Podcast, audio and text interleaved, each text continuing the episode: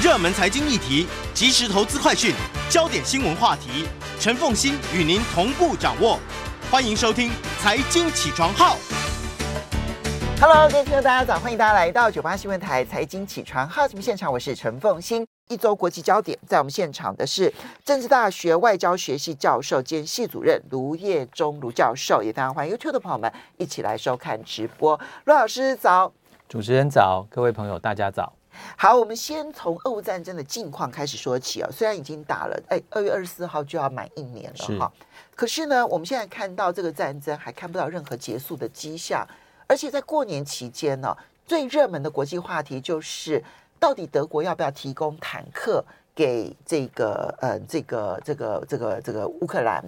那美国呢，显然施加了非常大的压力。最后，美国自己也提供了最先进的战车，然后最后呢，德国呢就同意那么供应这个乌克兰豹二战车。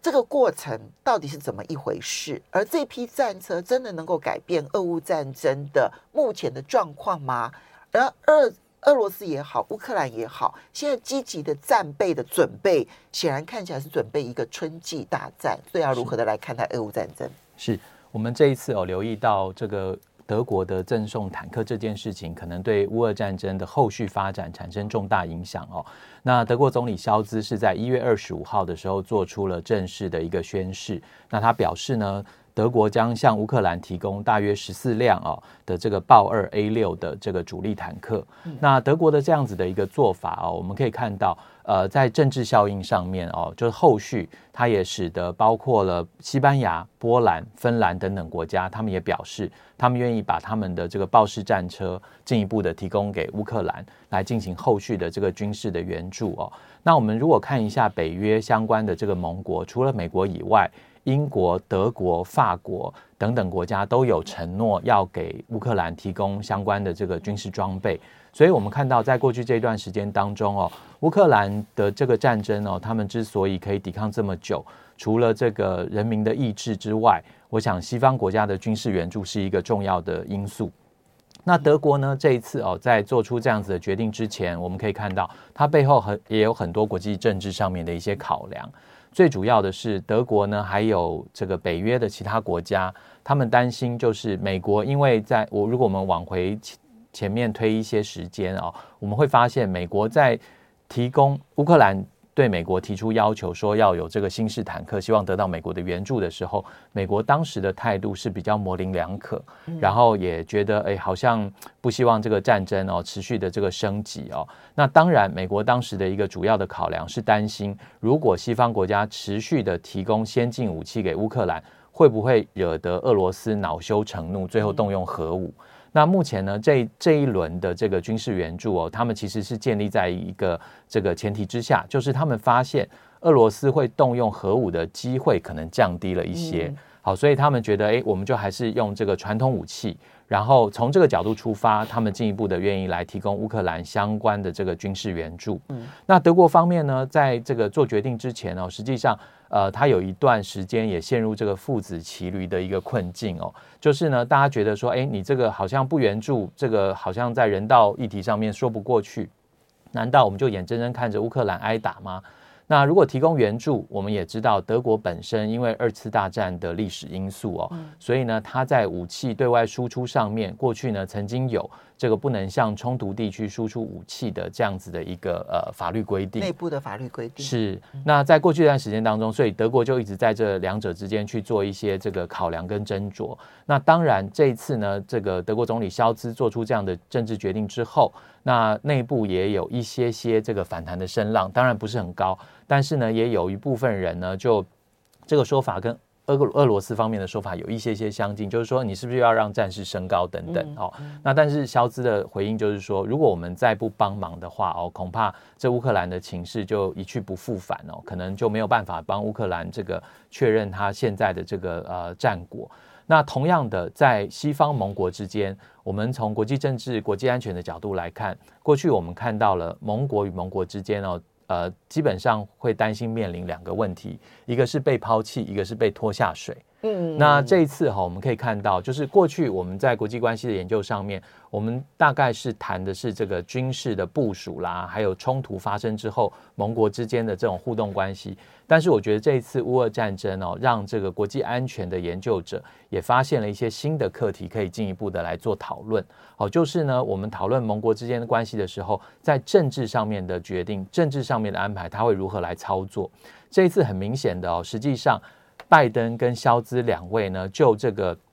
提供新式战车这件事情有非常多的沟通。嗯、那这个沟通里面呢，就包括了德国方面提出，就是说，哎，如果要我们直接站出来说，我要提供这个新式的豹式坦克给乌克兰，我们怕激怒俄罗斯，好过度激怒俄罗斯，变成好像欧洲国家，尤其是北约位在欧陆的这些国家，直接要跟俄罗斯来对抗。那包括俄罗斯方面也一直强调，就是这是一场你们现在看起来是要打一场代理人战争。好，那这样子的一个说法，当然就引起欧陆国家，尤其是北约盟国的一个担忧。所以他们希望呢，就是能够跟美国有更好的协调一致。所以呢，也因此在这个德国决定要让提供这个新式的豹二战车之后，那美国方面也接续的宣布要提供这个新式的这个战车给乌克兰，让这个德国面临。俄罗斯的压力的这个部分可以稍微减轻一些些。其实一般认为啊，因为德国的这个豹二战车呢，它比较容易上手使用，是，所以呢，它其实可以很快的投入战场，是是，是比较有用的。是。那美国的那个新式战车呢，其实说起来，它里面的战争的这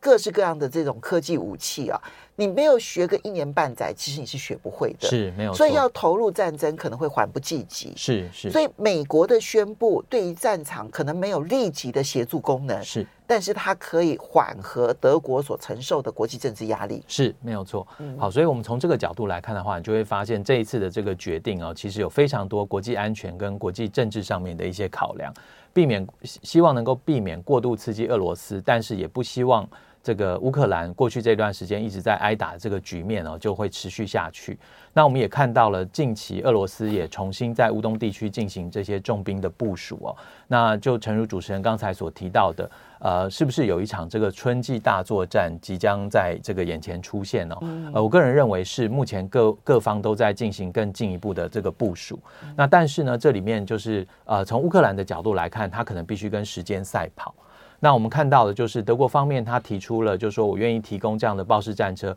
固然引起了很多其他国家也说，哎，我们愿意跟进，也提供乌克兰相关的豹式战车。因为德国是有规定的，就他卖出去的豹式战车呢，只有他同意的情况之下，其他国家才可以供应给第三国。是没有错。所以他同意出售这个，不，他同意提供豹式。战车给乌克兰这件事情，影响的不是只有德国的提供，几乎欧陆所有的国家使用的都是豹式战车，每一个国家都可以提供的。是是是，好，所以德国有这样开了一个先例哦，我觉得呃，当然对乌克兰来说是一个好事。不过德国也同时提出了，就是希望乌克兰赶快来进行相关的训练。所以换句话说，我们看到这个豹式战车虽然在一月底的时候德国宣布要进行提供。但是呢，很多这个专家国际之间在讨论的时候也预期哦，就是说这个战车真的在战场上面可以使用，大概都要到三月份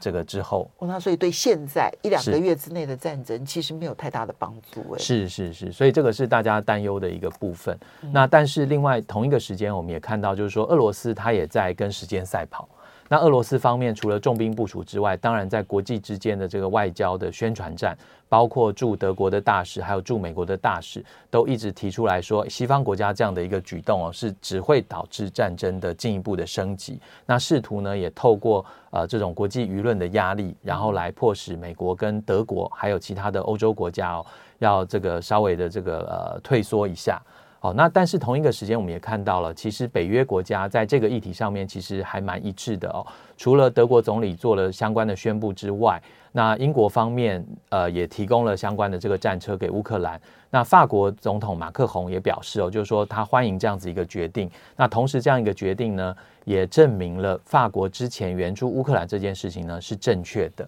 好，所以他们这一次呢，其实在这个议题上面哦，透过这个外交政治上面的一个手段，那呃各方呢都这个展现了他们的这个意愿跟这个能力。嗯，嗯，那后续呢会呃如何发展呢？我想主持人刚才提到这个春季大作战是非常非常值得观察的一点。好，我们稍微休息一下，等一下回来节目现场之后呢，我们再来看一下春季大作战要如何的来观察，因为这会影响俄乌战争的最后的状况，甚至于它会牵动到每一个国家它内部的政治上面的一个变动。哈，那我这边稍微的修正一下，这一次的书展呢是在新一路五段的世贸易馆，好，所以有兴趣的朋友们呢，可以到书展上面去好好的来这个参观一下。我们休息一下，马上回来节目现场喽！欢迎大家回到九八新闻台财经起床号节目现场，我是陈凤欣。一周国际焦点，在我们现场的是政治大学外交学系教授兼系主任卢业宗卢教授。非常欢迎 YouTube 的朋友们来收看直播。那么刚刚提到，就是德国、美国、英国提供主战的坦克呢，给乌克兰啊。当然，可能实际上面能够运用在战场上的时间点，最快、最快、最简单的豹二豹二坦克，可能都要等到三月哦。所以，嗯，时间点是嗯，对于乌克兰来讲也是有很大的压力，对俄罗斯来讲也是有很大的压力的。不过你看到德国的决定啊，从一开始俄乌战争爆发的时候，他只愿意提供头盔，对，到现在的战车，是，你就可以看出来，这个西方盟国其实已经卷入越来越深、越来越深了啊。当他们卷入越来越深，可能觉得核威胁的压力正在降低，嗯，然后俄罗斯整个跟北约作战的可能性也在降低，是，俄罗斯应该已经没有这个能力了，嗯，好。那么可是呢，我们接下来就要看春季大作战。因为现在西方很明显的出现了一种思维啊，那当时思维是合理的哈，就是除非有一场决定性的胜利，嗯，否则不可能逼俄罗斯上谈判桌啊来结束俄乌战争。但你也可以从另外一个角度来讲，俄罗斯的角度，其实他现在也打到确实有他的兵疲的状态了。是。那除非有一场决定性的胜利，否则他也不太可能让乌克兰还有他背后的美国愿意上谈判桌。嗯，所以大家都急着需要春季作战的大胜利。是是，没有错。我们可以看到，就是在过去呢，我们看国际冲突它发生的时候。就是呃，这当中当然有很多的第三方，他可能愿意来斡旋、来调停等等哦。那我们也看到了过去这段时间当中，包括土耳其、包括法国，那甚至于现在德国总理肖兹，他即便做出这样一个政治决定之后，他也表示了他还是愿意跟普京来进行通话哦。但是我想，呃，双方尤其是冲突的双方，他们要能够愿意坐下来和谈，其实最重要的还是实力原则。哦，就是双方在接下来的战事当中哦，有没有可能进一步的取得一个比较大规模、决定性的胜利？那一方面呢，可以压制敌人；另外一方面，也可以在对内可以得到更高的一个支持。那这个也有利于后续的这个和平谈判哦。那目前看起来，就是当这个如果呃俄罗斯跟这个乌克兰后续的这对峙当中，乌克兰从西方来的这个军事援助哦都能够到位的话，那确实哦，这个乌克兰跟俄罗斯哦这个。呃，战争呢，或许呃可以有一个这个决定性的这个胜利哦。那但是同一个时间呢，我们也注意到了，这过程当中，其实俄罗斯现在这个战争，除了这个正规部队之外，另外就是这个瓦格纳集团也在里面扮演很重要的角色。所以西方国家现在呢，也持续的要对这个瓦格纳集团来进行施压。嗯。那这里面也包括了美国的国务院跟财政部。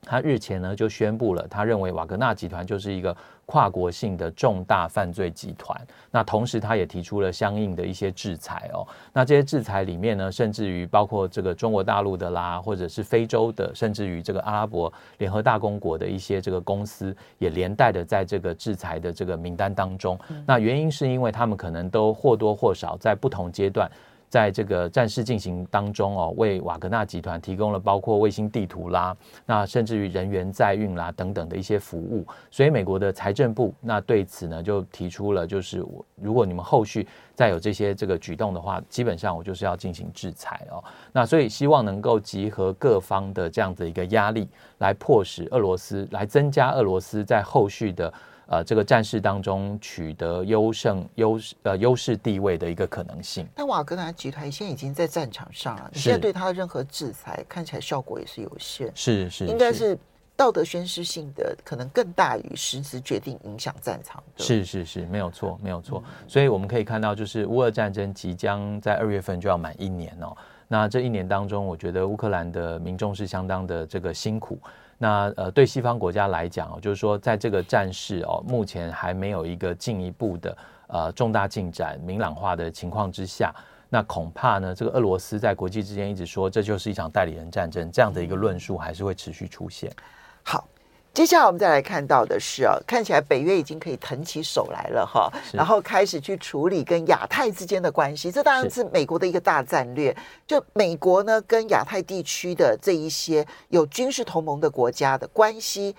其实它的进展已经到了极限了，所以他希望把北约给拉进来。是，所以我们看到北约的秘书长斯托斯托滕伯格一月二十九号访问首尔，是他们最重要的关键点，其实是要突破韩国。好，是。那么，嗯，紧接着啊，这个美国的国防部长奥斯汀呢，他也要就是就是昨天跟今天、嗯、还有明天是就要访问菲律宾还有韩国，所以韩国确实是重心。可是韩国对于要不要跟北约一起有更实质的合作，似乎有点犹豫，怎么来看待？是。我们看到了哦，在过去这段时间当中哦，如果以美国为例，那美国当然持续的希望哦，加强在印太地区的这个军事还有安全上面的一些部署。那这里面重要的角色就包括日本、韩国等等。那我们也看到了日本的首相哦，岸田他在一月份的时候也访问了美国，那跟拜登拜登总统也进行了会面哦。那所以呢，呃，国防部长奥斯汀呢，就在呃这几天当中，即将要访问首尔跟这个菲律宾哦，那也都会跟呃两个国家的总统来进行这个会谈。那主要的一个重点，我们可以看到，就是在区域热点议题上面哦，朝鲜半岛、北韩的核武问题绝对是其中重要的要项之一。那另外一个就是这个南海的议题哦。那在朝鲜半岛议题上面呢，现在大家比较关切的地方就在于，因为在过去几个月当中，其实北韩方面对于南韩的呃，针对南韩的一些军事举动，还有针对周边国家，甚至是美国的一些这个飞弹的试射等等，那其实都到了呃另外一个阶段，好，所以也引起了各方的一个这个呃关注哦。那甚至于北韩也动用了这个无人机啦，好，那使得南韩的空军必须上去。呃，进行拦截，但是最后的结果并不是呃，如南韩本身在战这个呃派出飞机之前所预期哦。他那场拦截真的是很惨烈，是一架无人机都没有拦截到，然后还折损了自己的一架。是是，没有错。好，所以我们可以看到，就是说这个议题持续在升高当中。那当然，南韩呢，基本上也希望哦，能够同时借助美中之间的这个力量。然后来这个压制北韩的这样子的一个比较具有进攻性的这样子的一个意图哦，那所以南韩本身呢是在十二月底的时候也发布了南韩版本的这个印太战略，那但是呢值得注意的是哦，他在这个印太战略当中哦，呃似乎试图想要淡化。这个呃，中国对朝鲜半岛、对南韩所造成的一个威胁，嗯，那甚至于他在用语上面哦，他呃尽量的避免提到这个中国是一个 challenger 啦，挑战者，他没有使用这样的一个用语，他反而是用了就是中国是这个南韩的关键伙伴这样子的一个称法哦。那当然这个就引起了这个周边国家的一个关切啊，就是说，哎，你在朝鲜半岛议题上面似乎看起来还是需要美国、需要日本这些盟友，安全上的盟友。那为什么在这样子的议题上面，呃，你的这个报告出来的时候，官方版本里面却是尽量淡化这个北京方面所带来的这个可能的威胁哦？那甚至于美国驻日的大使哦，在这几天呢，也特别提出来说，因为我们都知道拜登政府在去年提出一个非常重要的，就是 Chip Four。的这个晶片四方联盟的这样一个概念哦，那试图呢，在这个高科技呃，尤其是这个晶片产业上面，能够压制中国大陆的一个发展。那但在 Chip Four 里面呢，我们可以看到，就是南韩似乎是呃，我们英文叫做 Take a step back，然后就是说呃，就是哎，你们先冲，呃，我可能再观望，再看看。那不愿意打先锋啊！是是是，所以我们看到很明显的就是，包括日本、包括荷兰这几天，呃，新闻媒体也都有报道，美日荷联盟已经成立了。是是，那韩国本身在这个议题上面就展现出一个比较呃模棱两可的一个态度。那同样的，菲律宾也是哦，我们注意到就是包括呃美国的副总统贺锦丽在去年 APEC 结束之后访问菲律宾，然后呃当时呢，菲律宾的这个总统小马可仕哦也表示。美国是菲律宾的这个重要的安全上面的一个盟友哦，那但是呢，这个今年的年初我们就看到了这个小马可仕访问北京，那所以在这整个过程当中，那美国方面呢也希望能够进一步强化跟菲律宾的这个安全联盟的一个关系哦。那呃同一个时间，我们也注意到，就如主持人刚才提到的，北约方面他的秘书长也特别到这个印太地区来进行相关的访问。那尤其是去访问，特别访问韩国。好，那我们可以看到，就是整个的这个这个布局上面哦，就是说呃，当然有一派的说法是说，哎，美国是是不是自己本身的这个能力？出现了一些问题，所以他必须要援引这个北约的力量再到印太地区来哦。那我觉得就是近期的发展，它比较像是在安全上面交叉持股的一个概念哦。就是说，这个我这个就拉你一起进来，变一个 stakeholder。那以后有事，但如果不是力量不足，不需要交叉持股。是是是，好，所以这个里面哈，我们就可以看到有这样子的一些变化，好。所以你看到，其实对于美国来说，我在战术上面的围中，尤其跟军事同盟上面的围中，北边一个韩国，南边一个菲律宾，看起来这两边呢都还没有完成的定型，没有完成他自己的任务，是、嗯、它可能形成缺口，北缺口就是韩国，是。南缺口就是菲律宾，是。菲律宾呢，其实一向在内部里头亲美亲中派，它其实是在摇摆当中，是很难定型，嗯。韩国哦，其实我就觉得还蛮有意思。我们都知道说，北韩现在对于韩国的威胁非常的大，不断的武器试射，其实对于韩国已经是有更强的那个安全上面的边际影响了。是，那理论上来讲，好像哎，你打我，我就要准备打你啊，所以我这边就应该要让美国跟日本的力量更进入。是，可是韩国现在很明显的一个态度是，我不要只是准备备战，是我希望绕过。这个备战这件事情，然后去找朝鲜的背后的这个老大哥，嗯，然后我跟中国大陆合作，希望能够寻找一个避战的可能性。是是是，没有错。所以他不是只做备战，是。这就是为什么他跟美国运营团聚的原因。是是，他希望做到的是避战。是是是，那还是要能够跟北京哦，从首尔的想法来讲，还是要能够跟北京维持一定的这个联系。嗯，那最好的方式就是上策，一定是透过北京直接对这个朝鲜来施压。没错。所以，呃，现在看起来，不管是斯托滕伯格，或者是看到奥斯汀他们访问韩国，看到他们的布局的一个企图心。嗯但是也可以看到，韩国自己对于自己的战略定位，还有战术布局，乃至于它的经济产业上面的发展，是。似乎越来越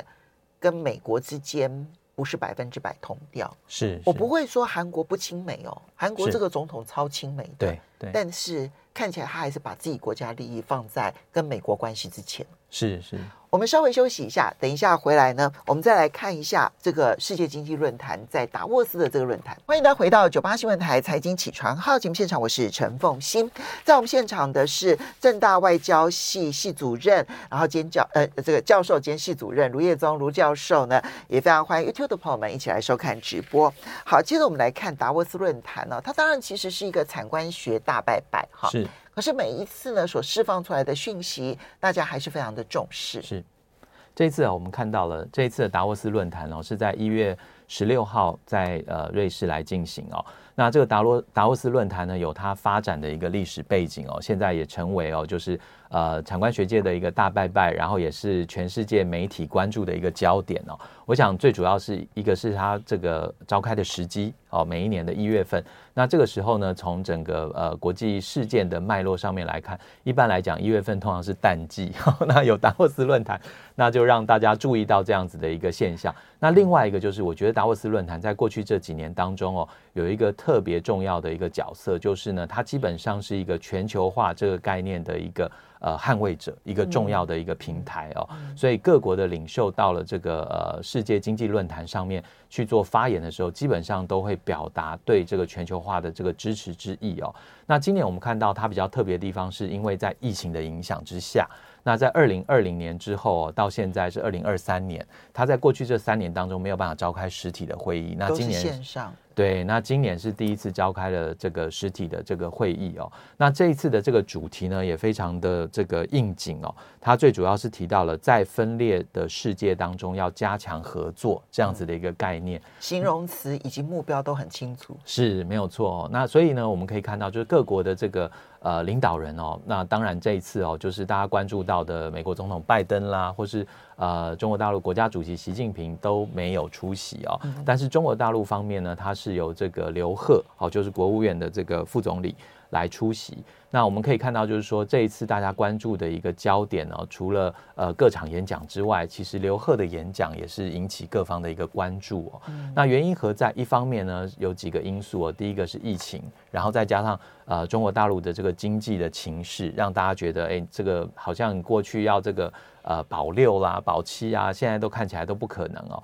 那再加上呃这个在这个一月份呃的时候，这个解封。好，就是中国大陆的这个疫情解封，一月八号全面解封，是全面解封。那所以各方都非常的关注，就是中国大陆这个疫情有没有可能再起，是不是有可能进一步重创经济？然后再加上中国房市呃的这些关切哦，所以大家有很多的这个好奇。那刘鹤呢，在演讲当中，他其实就传达一个非常非常重要的一个讯息哦，就是呢，他说国际之间有人表示。这个中国将再一次走回所谓计划经济的老路。他说中国不会如此哦，他说中国还是会持续的这个开放，然后继续的来跟国际之间来合作、来接轨。那他也特别提到，他反对任何的这个单边主义、反对保护主义等等哦。所以这是他论述的一个重点。那当然，我们看到了北京方面哦，包括了这个新华社就去会诊了过去这个习近平在以这个呃线上方式参与。达沃斯论坛的时候，他所提出的一些主题哦，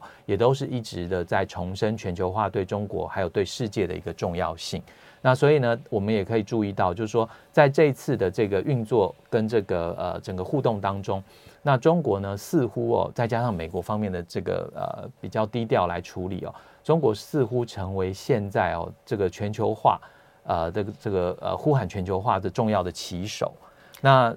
反而在全球化的重要场合里头。中国大陆的身影变得更鲜明，是身影变得更更为鲜明，也让大家都注意到哦。嗯、那呃，所以这是大家关注的一个一个焦点。那另外一方面就是呢，在这一次哦，这个美国的财政部长耶伦哦，他没有出席世界经济论坛，但是呢，他飞到苏黎世跟刘鹤见面。感觉上是刻意为了要跟刘贺见面而跑去的，是是，就是他这整个过程哈，就是说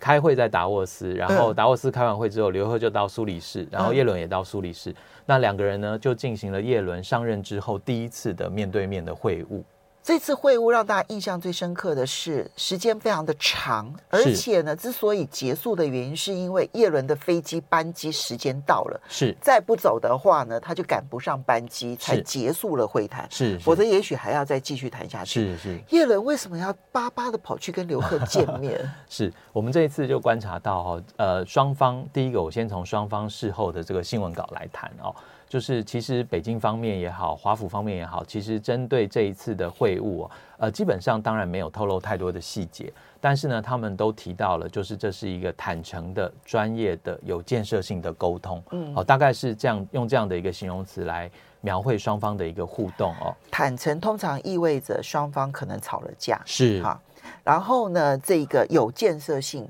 那是意味着他们有后续可以合作的。项目已经出现了，是，是没有错。那美方这一次主要的几个关切哦，如果依照美国财政部的这个公告来讲哦，他特别提到了几点。第一个是有关于 climate finance，就是气候融资哦的这样子一个概念。那这个概念其实是去年才出现哦，但我觉得这是挡箭牌。是是是，这个绝对花不了两个小时来谈。呃，对。那另外就是说，加强双方在联合国架构下面的合作。嗯。那第三个呢，是一个重点呢，是因为美国是今年 APEC 的轮值的这个要办这个高峰会的这个国家主席国哦。那高峰会将在旧金山进行。嗯。那所以呢，我想这个美方呢也希望哦能够铺成一个好的一个这个迈向十一月这个 APEC Summit 的这样子的一个气氛。那所以双方呢也特别提到了，就是要求呃邀请对方接下来到我这边来互访，好，所以有这样子一个友好的气氛在。那当然同一个时间，双方也特别提到了，就是管理分歧，这个是一个重要的一个概念哦。